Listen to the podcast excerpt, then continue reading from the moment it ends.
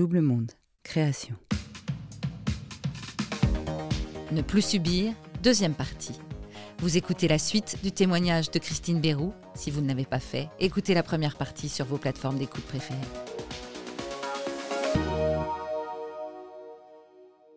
Bonjour, je m'appelle Christine Bérou, je viens d'avoir 40 ans et je vais vous raconter comment euh, j'ai réussi à conscientiser euh, ma force.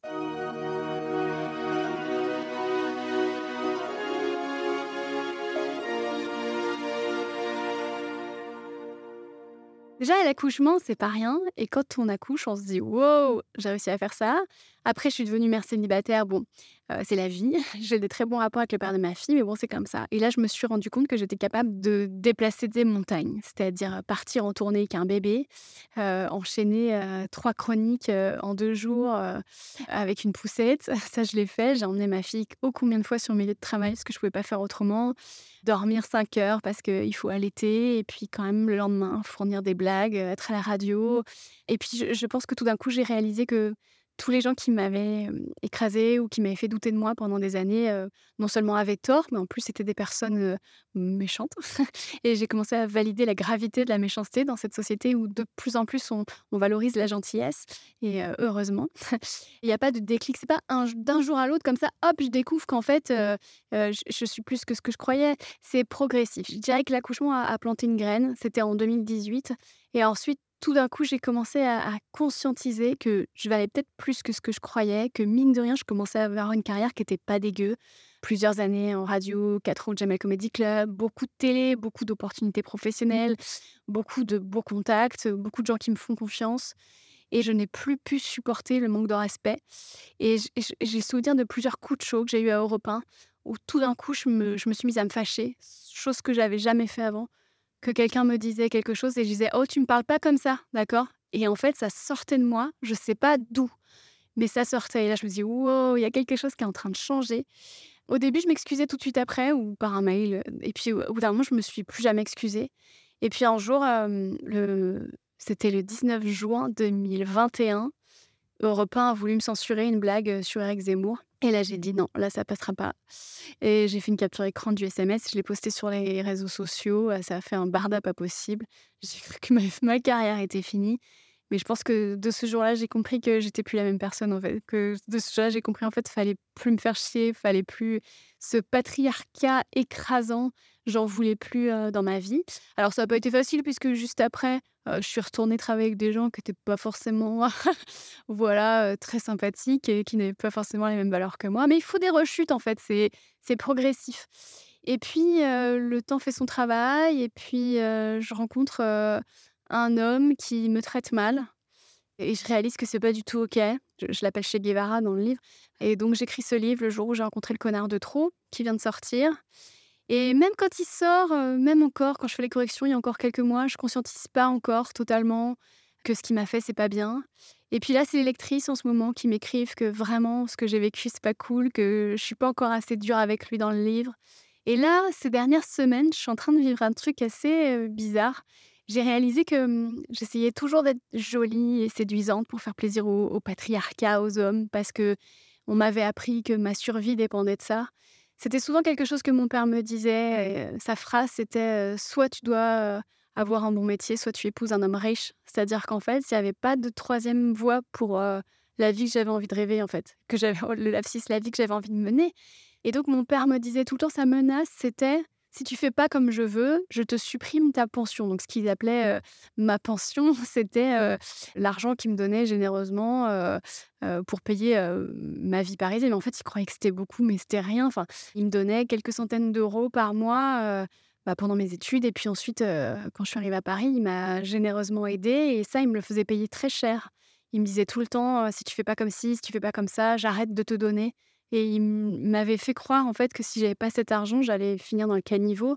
Et je pense que j'ai grandi. Enfin, ma vie professionnelle a été vraiment dictée par ça. Je dois faire plaisir aux hommes parce que sinon je vais finir dans le caniveau.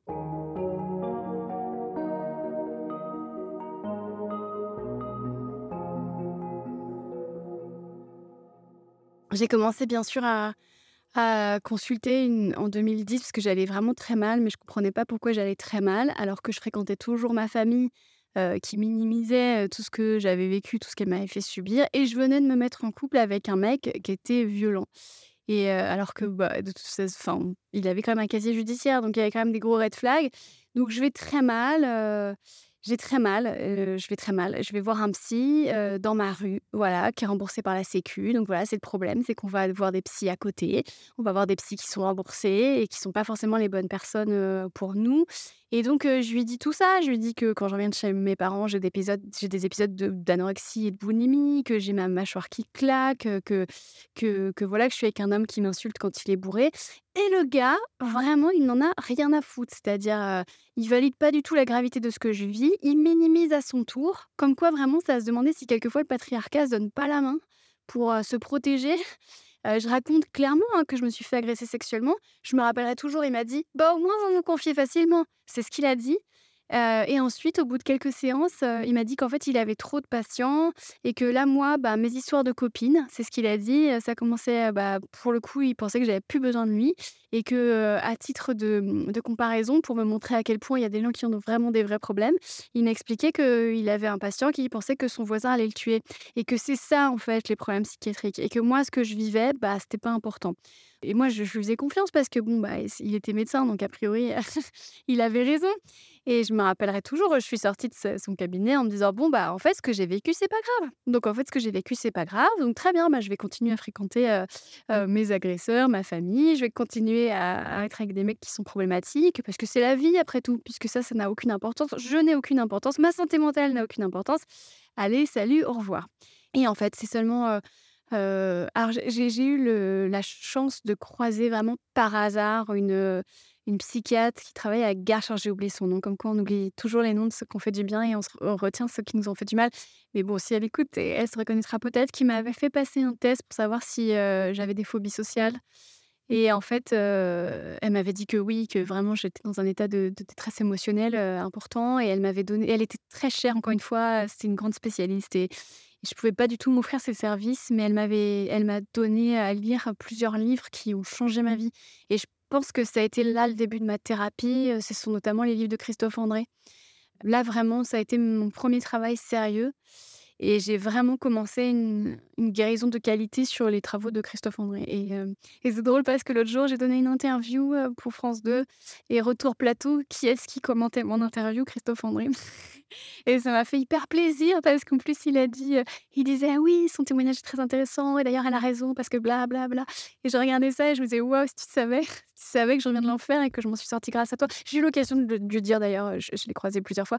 donc ça a été ça, et c'est pour ça qu'il ne faut pas minimiser le pouvoir des livres. Et c'est pour ça que j'ai fini par en écrire aussi parce que je me suis dit, bon, il y a des gens qui peuvent pas s'offrir les les, services d'un. Je dis pas que je suis psychiatre et que livres valent une thérapie, mais je me suis dit, bon, en tout cas, le partage d'expérience. Et puis après, euh, en fait, je, suis allée pour un faux problème. Euh, là, ça a été vraiment. Bah là, pour le coup, je me rappelle de son nom, c'est le docteur euh, Lafaille. elle qui a été vraiment la, première à, à vraiment m'aider. C'était vraiment très récemment, hein, c'était il y a à peine 4 ans. C'était un truc un peu, un peu mignon, un peu, mais voilà, je me posais des questions, blablabla. Et puis je me suis dit, ah bah tiens, je vais aller voir une psy parce que je gagnais bien ma vie maintenant. Et puis, puis comme par hasard, j'ai choisi une psy qui était spécialisée dans la dépendance affective. C'est par hasard. Elle, bon, elle était loin de chez moi, mais je me suis dit, bon, allez, je vais prendre la voiture. Et c'est marrant comment tout d'un coup ton cerveau arrive à te et puis je la rencontre et là, là, elle a fait une chose qui m'a été très violente mais très utile, c'est-à-dire elle a validé la gravité de ce que j'avais vécu. Elle m'a dit oui, en fait, vous vous êtes fait violer en fait. Donc c'est on est, on va mettre les mots et, là ça a été ça a été pas ça a été pas grave tout de suite. Ça, je suis rentrée chez moi, j'ai fait ah d'accord, ah ok, machin, truc, ok. Trois mois plus tard, burn-out, comme par hasard.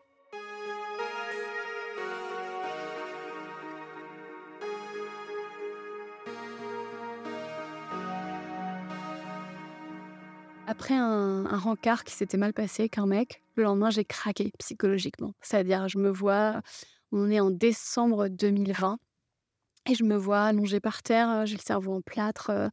Je dis au père de ma fille, je vais pas pouvoir prendre Jeanne cette semaine, donc vraiment garde-la. Je suis obligée de prendre des douches froides. C'est marrant de dire qui décide pour nous dans notre cerveau, mais mon cerveau qui me dit prends des douches froides, parce qu'en fait, c'est pour me reconnecter à moi-même, en fait. J'appelle mon amie Marine Bausson, que j'embrasse, et je lui dis: «Je sais pas quoi faire, je sais pas quoi faire». Elle me dit: «Appelle ta psy» et là, je lui dis: «Je ne veux pas la déranger. Je sais, donc ça en dit long aussi. Et donc, je, finalement, j'appelle le secrétariat et, et ils ont été extraordinaires. Vraiment, ils ont été extraordinaires. Je tombe sur la secrétaire, je lui dis J'ai le cerveau en plâtre, j'arrive pas à réfléchir, j'arrive pas à respirer, je veux que ça s'arrête, je veux que ça s'arrête. Et je pense que là, elle a tout de suite compris ce qui est en train de se passer. Elle a eu très peur pour moi, elle m'a gardé au téléphone. Et ça, vraiment, je la remercierai jamais. C'est quoi? Elle, elle a mis une musique d'attente. Elle m'a dit Je vais voir si le docteur Lafaille peut vous recevoir. Et au bout d'un moment, elle est revenue. Elle me dit Bon, elle peut vous prendre à 13h. D'ici là, donc j'ai compris qu'elle me prenait sur sa pause déjeuner. Donc vraiment, je me sentais hyper coupable.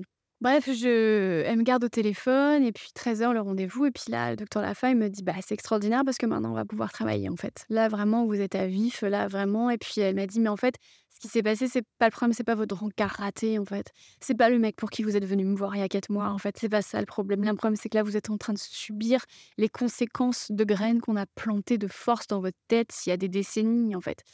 Là, ça a été ce jour-là, ça a été le début du vrai travail. Ce qui est bien avec mon métier, c'est que mon métier m'oblige des fois à sortir de ma zone de confort, mais genre très violemment. Par exemple, euh, j'ai peur des gens, j'avais peur du jugement des autres, mais je me retrouve sur le plateau de Télématin pendant un an à 7h30 à faire des blagues devant un million de gens, dont plusieurs vont m'insulter quand je sortirai de plateau. Subir ça pendant un an, ça a été très difficile. J'ai même dû porter plainte contre quelqu'un qui m'avait envoyé plus de 100 messages de haine en 5 jours. Alors subir ça, c'est très violent, mais paradoxalement, c'est aussi une super bonne thérapie parce qu'en fait, on est face à ce que l'humanité est de plus débile, nulle, faible, problématique. Et puis, on réalise que c'est pas si grave. C'est Lena Dunham, une humoriste américaine que j'aime beaucoup, qui a dit En fait, j'avais peur que tout ça m'arrive. Donc, la haine des autres. j'avais peur que tout ça m'arrive. Puis, ça m'est arrivé. Et puis, en fait, je réalise que je suis toujours là. Et en fait, je pense que ça, mon métier, m'a vraiment aidé avec ça. C'est-à-dire qu'en fait, je réalise que, bah, que les gens t'aiment pas, ça n'a aucune importance, la vie continue. Et puis tous les jours est un nouveau jour et une occasion, une chance de te refaire. Donc tout va bien en fait. Après, ça n'a pas, été, pas été magique puisque je suis retombée dans les pattes de chez Guevara, mais équipée. C'est-à-dire que là, j'ai pu quand même écrire un livre, un livre marrant. Je pense que ce livre, c'était la, la cerise sur le gâteau de tout le travail que, que j'avais enclenché depuis, depuis mon accouchement en vérité. Et on dit tout le temps, est-ce que tu vois quelqu'un en ce moment? Bah, Le truc, c'est que je ne suis pas aussi sérieuse que je le devrais. Mais parce que je suis arrivée à un moment où j'ai tellement compris, j'ai tellement lu, j'ai tellement parlé, j'ai tellement écouté que là, faut que je digère aussi tout ce qui s'est passé ces cinq dernières années. Là, je suis en promo de ce livre où je dois raconter tout ce que chez Gavard m'a fait subir. Je dois aussi, et c'est un vrai plaisir, hein, mais je reçois beaucoup de messages de lectrices qui m'expliquent bah, leur propre histoire avec leur propre chez Guevara. Je réponds à tout le monde. Elles me font elles aussi comprendre des choses. Notamment, ce qui revient beaucoup dans les messages électrices, c'est que je, je l'excuse trop. Et là, je dois travailler là-dessus, c'est qu'à quel moment j'écris un livre pour dénoncer les violences psychologiques et j'excuse encore les violences psychologiques? Là, je viens de donner une interview à Salomé Saké, je, je l'ai regardée et je, je, dis les victimes, entre guillemets, c'est pas les victimes, entre guillemets, c'est les victimes. Je lui dis, en effet, ce que tu appelles des violences psychologiques, c'est pas ce que tu appelles des violences psychologiques, ce sont des violences psychologiques.